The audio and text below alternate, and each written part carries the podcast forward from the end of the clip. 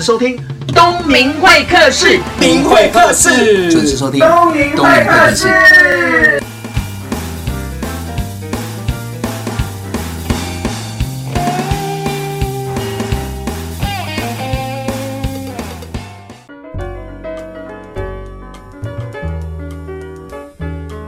位听众，大家好，我是东明会客室的节目主持人，欢迎来到东明会客室。我旁边呢，就是我的好朋友，我的好老师，创新教练的裴永恒 Richard，也叫做裴帅，欢迎各位听众，大家好，给大家拜个晚年，祝大家一切顺利。谢谢东明老师让我来这边哦，我今天非常开心，第一次录广播吧？是啊，对啊，你平常都是对学生讲话，对很多人讲话，突然间录音室只有两个人这样子，还习惯吗？诶，要想象一堆人在前面不是很容易耶。想象前面很多很多人，啊，想象自己要像平常一样的那样的爱表现，老实讲有点怪怪的。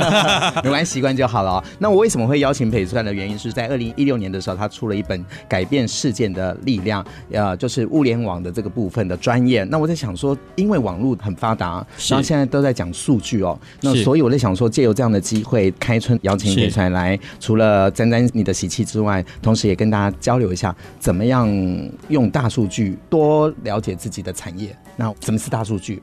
其实以前我们就有很多的资料，只是在以前的资料的时候呢，我们找资料的里面的脉络，找资料里面有什么可以供我们查询的一些统计的，或者一些像我们的方程式的那些东西呢，我们就要资料探勘。可是这样子会有一个很大的问题是，当资料很大的时候。我们就不知道怎么处理了。嗯、那大数据其实就是资料很大，可是它为什么资料很大呢？是因为它包含很多影像，嗯，包含了声音，对，包含了网页这些资料，然后这些资料全部整合在一起，然后呢，找出它里面的一个方向，嗯、一个脉络，就是所谓的大数据。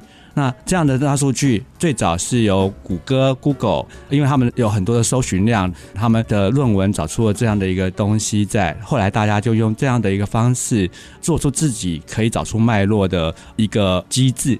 比如说什么？比如说我们今天来讲啊，各位现在到 Seven Eleven，对，你有没有看到你的结账的人后面都有一个很大的荧幕？对啊，等那个荧幕呢，其实你仔细注意到那个电视机里面有两个小洞，其中一个小洞。他是在摄影，在看你结账的行为。他其实是要看你结账的人是男是女，对，几岁。对，他有这个东西来讲，他就知道说今天买这个东西的人他是什么样的人哦，几岁的人，男女买这个东西，嗯、他就可以做精准的行销啊、嗯哦。精准的行销就是知道哪一群人买什么东西，他就可以很快的把该换的东西换上去。嗯、甚至你在里面买东西的时候，你在里面是在一个地方停很久，不知道怎么选，还是拿了就走。他都可以看得到啊，就是摄影机，他这些摄影的这些影像，他就会拿到后面的机器，就是我们的云端的伺服器去分析，分析好了，然后呢，就变成他的一个统计的，找出脉络的一个机制，所以就有一个数据出来。那如果说在设计产品上面，就会用这个大数据的一些基准，然后来设计，比较符合客户的需求，是这样子吗？对，统一来讲，它就是要提供客户什么样的产品，嗯，然后让客户觉得。买了很高兴，然后呢，那如果是产品设计的公司的话，的确他就可以找出哎，客户到底喜欢什么，然后呃一起的设计。比如说我们在做网际网路的时候，网际网络很多网页其实都是因为这样子来找出你的喜欢，然后你就可以很快乐的购物。嗯哼，我们的购物可以因此变得很开心。是不是应该是这么说？就是比如说，像我去年开始在网络购物，我也在测试我自己在网络上我可以买到什么东西。所以在每个入会或者是入口网站的时候，会填一些资料，同时它好像搜索引擎可以记录我点阅过的产品。对对对，这个其实就是你如果今天在网页上，他会去看你的整个习惯，然后决定哪些东西放在最前面，嗯，而且会看你的习惯，决定它的整个网页设计怎么样可以符合您的需求，然后这些东西。背后记录的这个记录，因为人很多，然后它也是大数据的一种啊。它记录的其实就是这个过程。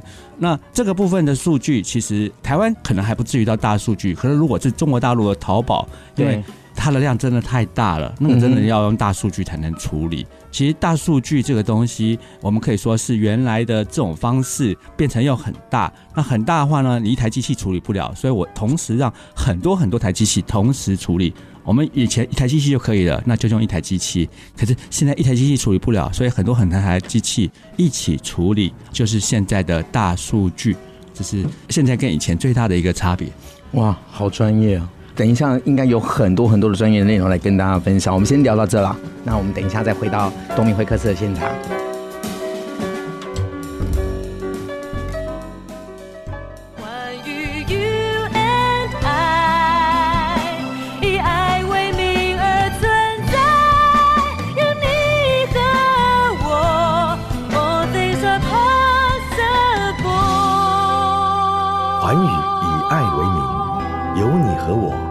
things are possible.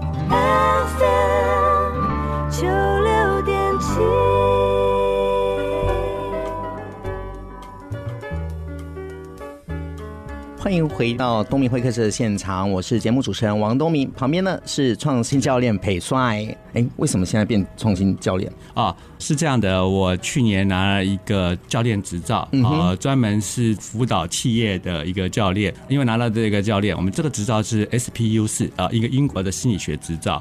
它这个东西呢，可以帮助企业透过二十四项啊，企业的高阶主管有这二十四项评估，找出他自己的优势，啊，用这个优势来帮助企业，让企业可以发展的更好。那里面它有分析。啊，他也有根据分析的结果来做教练的一个部分。那我现在是这两个执照都拿到了，恭喜你哦！不断的精进自己啊。那我们刚刚在上一段节目有讲到那个大数据的优点啊，那我们该这么说哈，等于是说我们透过一些统计，那我们可以在设计产品参考一下这个数据，然后精准的抓到客户的需求，对吧？是。可是我又听到就是那个我们戴的那个智慧型手表也跟大数据有关。是，其实这应该讲到说，这个是所谓的我们现在讲说物联网装置，然后我们要穿戴系的东西，最熟的就是手表和手环。那最有名的，大家大家知道是苹果啊，苹果的手表，它其实是非常的亮丽，可是它也可以量你的心跳，量你的运动。那因为心跳和运动这些资料。很多很多人带，其实就会获得很大的数据，而这样的数据呢，其实就可以找出它的一个模式跟方向，就是我们刚刚讲的。那各位现在可能也听到说，所谓的人工智慧很红，其实大数据里面也有些东西会用人工智慧的方式来帮他找出它的整个模式。我们其实就是找到它的方向模式之后，就可以帮助人。比如说，如果我今天我搭配了是健保大数据之后，健保有两千三百万人，然后二十一年的整个资料，然后我的资料这个资料某个状况，我就可以拿去跟健保资料做比较，结果我就发现说，哎，这个东西我可能生病了，啊，比如说什么病呢？可能是癌症的某些迹象啊。之前呃，我就听到这样的一个故事，一比较是癌症迹象之后，就可以直接去医院看一看。是不是真的有？因为很多人检查癌症的时候，常常都是在开始痛，可是开始痛都是。二三期已经很后末期了，来不及的时候了，但太晚了。对，可是之前你会有一些迹象，只是我们都觉得啊，这些迹象是小事，嗯，然后呢就不理他了。嗯，可是这个迹象，如果那时候去看医生，反正台湾看医生很方便、很便宜嘛。如果你看医生，你就找到这个东西，你会感激他救了你一命，嗯，感激他一辈子。这是我个人现在看到这个可能性。你的意思是说，如果我们戴的那个智慧型手表这个部分，那它里面有一些数据，因为针对人体的这个部分。那我们就可以提早，应该是这样预防吧，知道说自己的身体哪边有需要注意的，所以这样子就不会拖到最后已经发现了。就像刚刚说的，癌症二期、三期，在治疗上面就比较辛苦一点。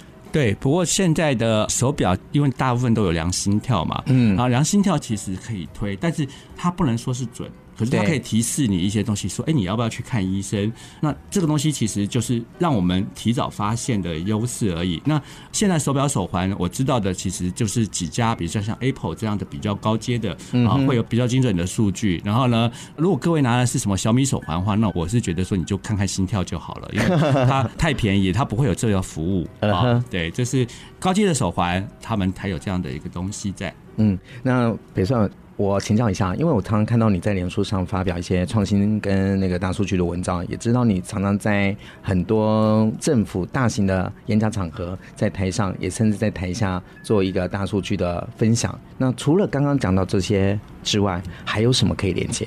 其实现在对台湾最多的影响，大家想要收集的大数据，刚刚讲到是属于比较健康医疗的部分。对，接下来其实我自己看到最多的就是所谓的工厂里面的工业大数据。台湾其实，在去年初，台积电就做了一个成功的典范。嗯哼，啊，因为台积电他自己所有的东西都大数据化，然后呢，让他自己整个效率做了很好的提升，让他本来要六个月做一些机器的配对。只要变成三个月就可以了，这就是大数据数据的好处。它利用这些数据，它找到某种模式，然后根据你对这个产业的了解，把这些模式做一个最好的安排，嗯然后呢，就可以找出这个产业你如何做会更有效率。嗯啊，这是他们现在在工厂里面的用法。哦，我还记得我那时候去听了。台积电做这件事情的简真富老师的演讲，在演讲当时，我就看到一堆人，然后接着简真富老师请他帮忙，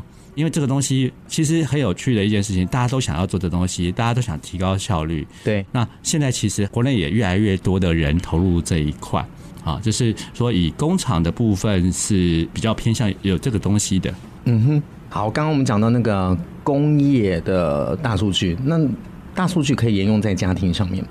可以的，其实我们现在很多人家里面的豪宅，现在其实都有一些很棒的一些电器。那电器呢，其实你可以用手机遥控，嗯，甚至在未来可以对着 Google 谷歌出的音响叫 Google Home，然后一响机器，你对它讲话，然后呢就可以控制你的机器。那这些里面都有很多很多的数据在里面。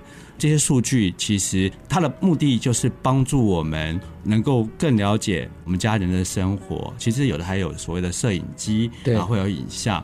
然后呢，你在家里面的所有的这些行动，其实。就会变成他的大数据。当然，大家会有个疑问：那我不是被监控了吗？对啊，你刚刚这样讲了，我就想说，那万一家里穿的比较随便，或者短裤、拖鞋，甚至没穿衣服的人，不是就被监控？对，所以你这样的东西要特别注意放的位置。其实我自己个人讲到的是说，比如说里面的确有摄影机，摄影机拿来看谁？看婴儿。看你的领导的父母是好的，不要拿来看自己。之前网络上就有一个很不好的一个故事，说某个女生她在喂奶，然后他买了一个网络摄影机，是结果那个网络摄影机里面跑出声音来，原来是有人骇客骇进去，哦，还有这样的东西。就是讲到物联网的产品，它可以帮你得到大数据，它里面得到的这些数据，找到你的行为模式，可以更好的服务你。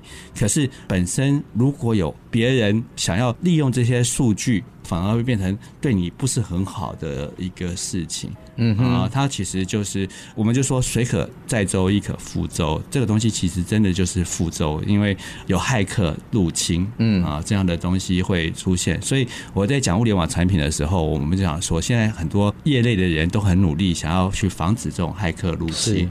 啊，防止骇客入侵才能够阻止这种事情，但是并不影响我们在家里面使用。那我刚刚讲到是豪宅，可是事实上越来越多的家里啊，比如说我们现在远传啊，远传正在推，一般的人家里面也可以用这样的一个产品。而现在因为我们是说谷歌啊，Google 还有美国亚马逊他们的努力啊，我们这个东西越来越简单了。以前一定要用手机滑滑滑，嗯，现在你只要对着他们出的音响讲话，就可以控制所有的智慧家庭了。比如说，对他机器讲说开灯，那就开灯啊，说啊说某个人的房间开灯，那个人的房间灯就开了。然后呢，说关灯，某个人的房间关灯，那个房间就关了。他是不一定要在现场，在别的地方也可以控制。他那个喇叭，就是我刚刚讲那个音响装置，其实它是每个房间会装一个的。对啊，然后你每个房间装一个，那一个现在五十块美金就可以买得到。那五十块美金大家都要一千多块，加在家里面，然后你就很方便的，又可以听音响，就是有中控音响，又可以。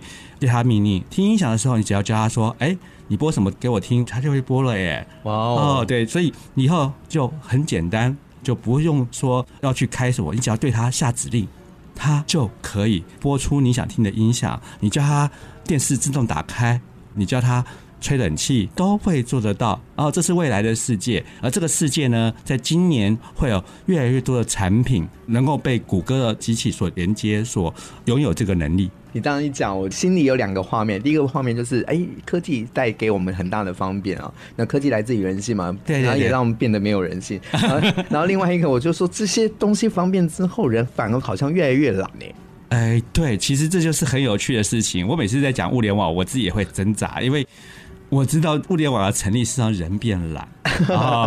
对，这是一定的。讲是方便啊，但是事实上我们都是很清楚，真的越来越懒，而且人都在一直在退化。是，其实最让人要懒的另外一个跟大数据有关的啊，我想大家都知道，就在去年，然后呢，软体银行跟红海合作做了一个机器人叫 Paper。哦，对。然后 Paper 它本身也是个带数据的代表，其实它在跟你聊天，它看到你的所有的影像，它都会存到后面的伺服器，我们叫云端的，是很多资料。那它就根据这些云端的资料呢，就可以判断说哪些笑话不好笑啊，下次。就不要讲了，然后呢，他就可以判断说你的人，然后他有这些资料里面，他就知道怎么跟人相处，他就越来越聪明啊，这就是大数据的部分。但是有了 Paper 之后，就会越来越懒。好了，我们先聊到这边，我们等一下再好好的介绍那个好朋友 Paper。好，好吧，那休息一下，我们再回到东明会客室节目现场。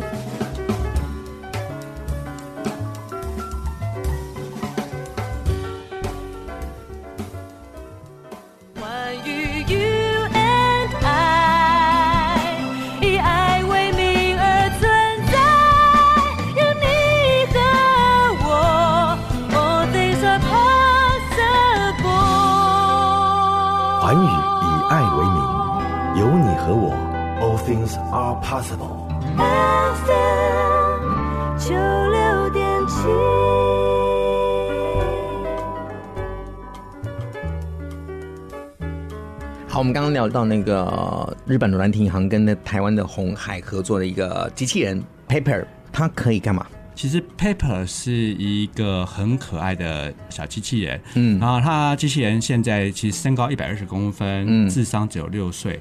那你跟他对谈的时候，他会看着你的脸，根据你的表情，知道你是喜、嗯、怒、哀或乐，嗯，然后呢，他就会做对应讲话。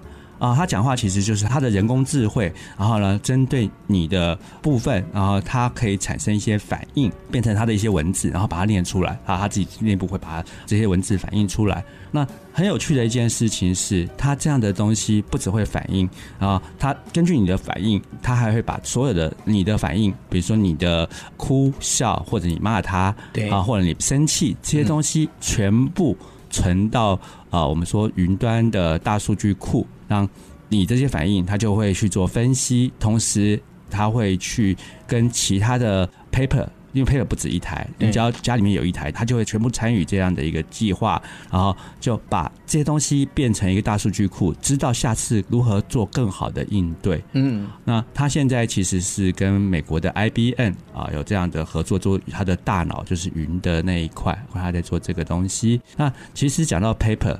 它本身我很喜欢拿大家都看过的电影《星际大战》做比喻，嗯。啊，《星际大战》从很早很早之前就有两个机器人，嗯，一个叫 C 三 PO，嗯，一个叫 R two D two。然后，其实这也是我们说未来的机器人大概两个方向。C3PO 是干嘛呢？C3PO 就是跟人聊天，他每次都讲一大堆话。嗯、Paper 就是这样的一个机器人，然后只是 C3PO 看起来比较成熟，嗯，啊，Paper 其实很年轻，嗯，啊，Paper 这样的机器人呢，其实现在它被用途就是用在说，如果你不管在银行招待客户。在餐厅招待客户，对，他还招待客户很好用，因为他太萌了，很多人去看他，就是因为他觉得他好可爱哦。记得我去年二零一六年底的时候看一些新闻，银行已经有开始进了。对，第一金控啊，第一金控的第一银行，呃、他们打算开始去进这个东西。可是他可以干嘛呢？又不能存钱，又不能答复我专业，他只会可能问候你好吗？这样子的话，那还好啊。其实最主要是。到时候一堆人啊、呃，尤其是说啊、呃、小朋友是会很希望去那边看他，因为觉得他好可爱，觉得好像他的朋友啊。有些大人会觉得他太可爱，就会过去找他。然后本来不想去办事的，因为现在有网络银行，越来越不想去实体银行了嘛。对啊，对对，对。然后呢，结果因为这样。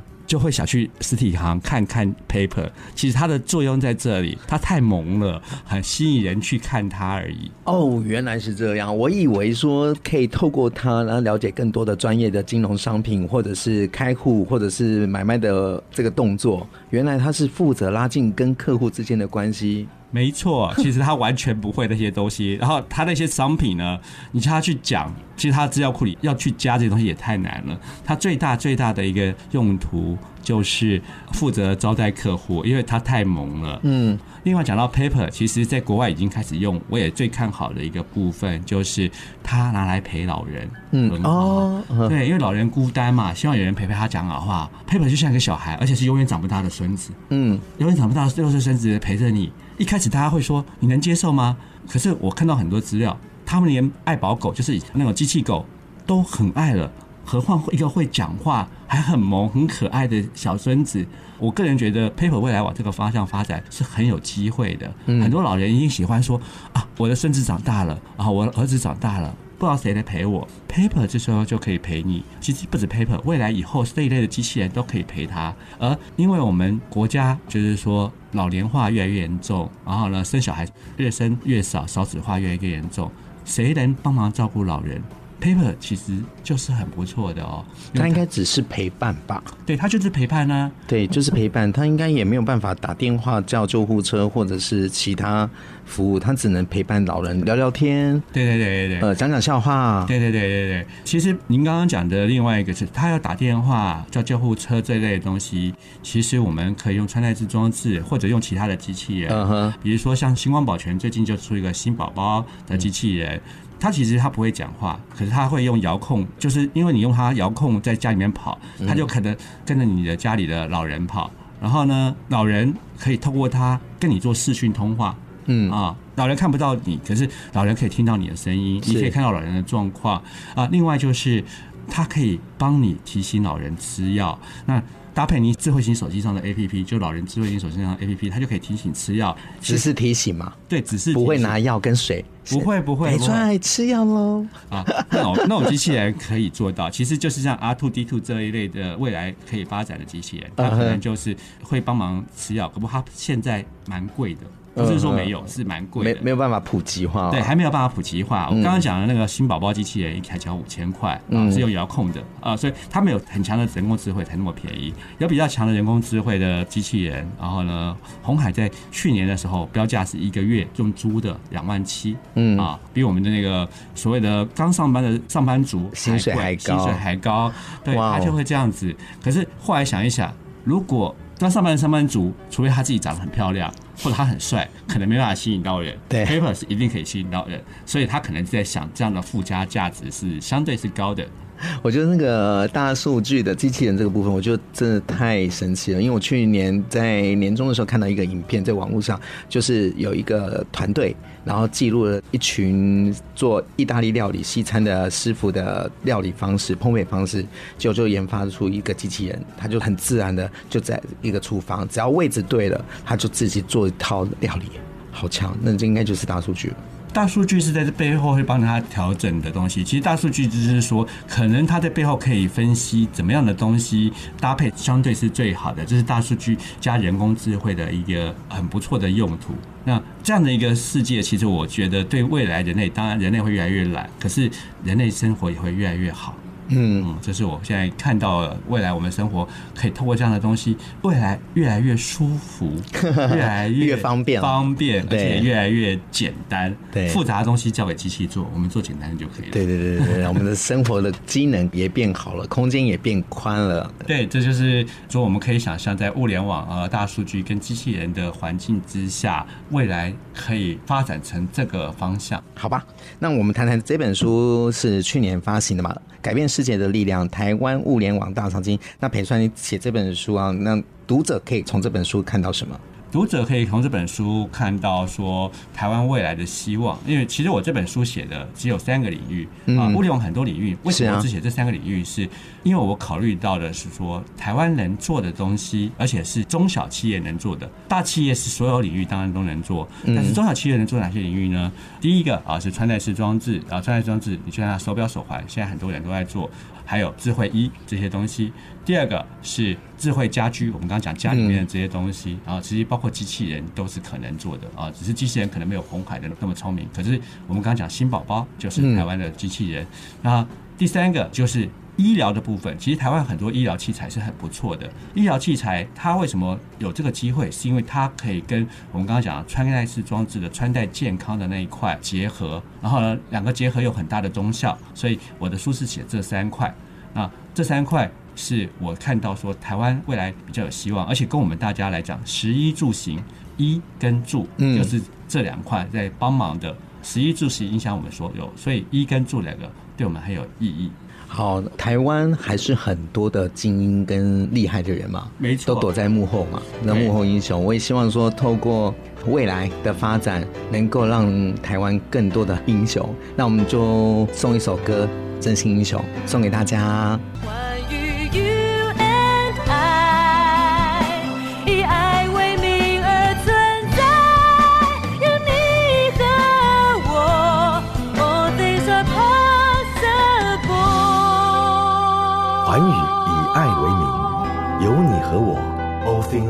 possible。FM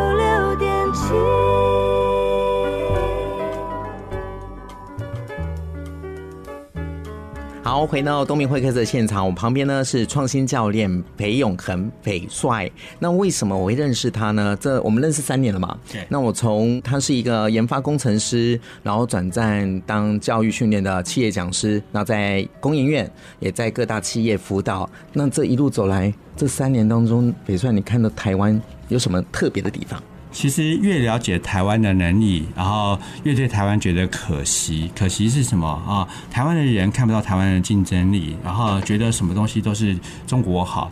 事实上真的是这样吗？我慢慢看到一些东西，比如说我为了写这本书，我去接触了纺织综合研究所，结果我发觉纺织综合研究所的技术已经是世界第一流的，嗯，啊，第一流的这些技术，可是因为大家不重纺织，反而忽视了它，嗯，啊，所以我当初会想写这本书，也有帮纺织研究所发生的一个部分啊。那另外的，当然我们原来电子业，电子业很可惜的是，他们一直这样用旧的思维啊来做。说希望在未来能够有很好的做法。其实物联网这个东西，大数据的东西，它。跟以前最大的价值不同，就是它不只是卖产品，这个产品还要具有大数据的技术，要具有人工智慧的技术，这是台湾厂商所不熟的。但是不熟并不代表不能做，嗯啊，所以我就找了一群朋友，我们组成了一个联盟，嗯啊，就是要帮这些厂商，比如说，如果你现在要做穿戴式装置，我会介绍你官贸网络的朋友，他们也很乐意帮你，然后他们现在有很不错的大数据的一个引擎，可以帮你做到很。多的东西，嗯啊，那这样子的东西做出来之后，再加上台湾独步世界的鉴宝大数据的话。然后呢，台湾的竞争力可以做到世界第一啊！台湾不是所有的东西都掉下来了，只是台湾原来做的事情被中国大陆所取代。那台湾现在只是需要转型。而我刚刚讲的这，不管是纺织所有很好的技术，或者说我们搭配健保这样的数据，让健康产业上面可以做更好的发展，都是台湾很有希望的部分。我很谢谢你哦，你刚刚提到了“转型”这两个字，因为我自己也是企业讲师，我在企业这样走的过程当中，当然我看大陆那边的资金跟背景还有资源也很多，但是有时候我会想说，我怎么会一直在看衰台湾？我不是在看衰台湾，我是觉得说，就像你说的，在转型，在等待下一次更高峰的机会，但是我们不要放弃。对，其实我现在就是一心一意想要帮台湾转型。我觉得其实中国大陆好。并不是坏事，对全世界都有它的好处。可是台湾可能发现一件事情，是中国大陆的好，有很多东西是在把台湾过去做的东西做得更廉价。啊、哦，嗯，那所以你就不能做过去做的东西，你一定要转型。因此，我的置业就是帮助台湾这群人转型、转型创新。对，转型创新，没错，所以我才是创新讲师啊。然后，尤其是针对研发这块的部分，所以我说我自己现在对外讲，我都叫我自己是研发创新教练。当然，也因为有那个教练执照了。谢谢，谢谢你，教练。那我们今天是二零一七年的过年的春节的第一集，那你对自己今年有什么样的计划？啊，我今年计划就是。是透过我已经有的教练执照，透过我已经学会的这些教练技巧啊，还有顾问技巧，我希望联络更多的企业，然后让他搭上我们这个大船，然后呢，彻底的转型，然后一起为台湾的未来奋斗啊！这是我现在最大的一个想法和志业。好，祝福你加油哦！好，那今天的东明会客室就到这边了。那下礼拜五别忘了继续收听东明会客室。今天邀请到的是创新教练裴永恒裴帅哦。认识他这三年来，我觉得他很特别的地方是不断的精进自己哦。除了专业领域理论实务兼具之外，他会花很多的时间在自我进修，也希望在这个物联网的专业领域这么广的领域当中，能够有自己的天地。那教学辅导是他的强项，同时也开始做研发。那也希望说，透过今天的分享，让所有听众朋友知道物。联网可以干嘛？可以用在我们生活中的大小事。我们下个礼拜见。我是东明会客室的主持人王东明，拜拜。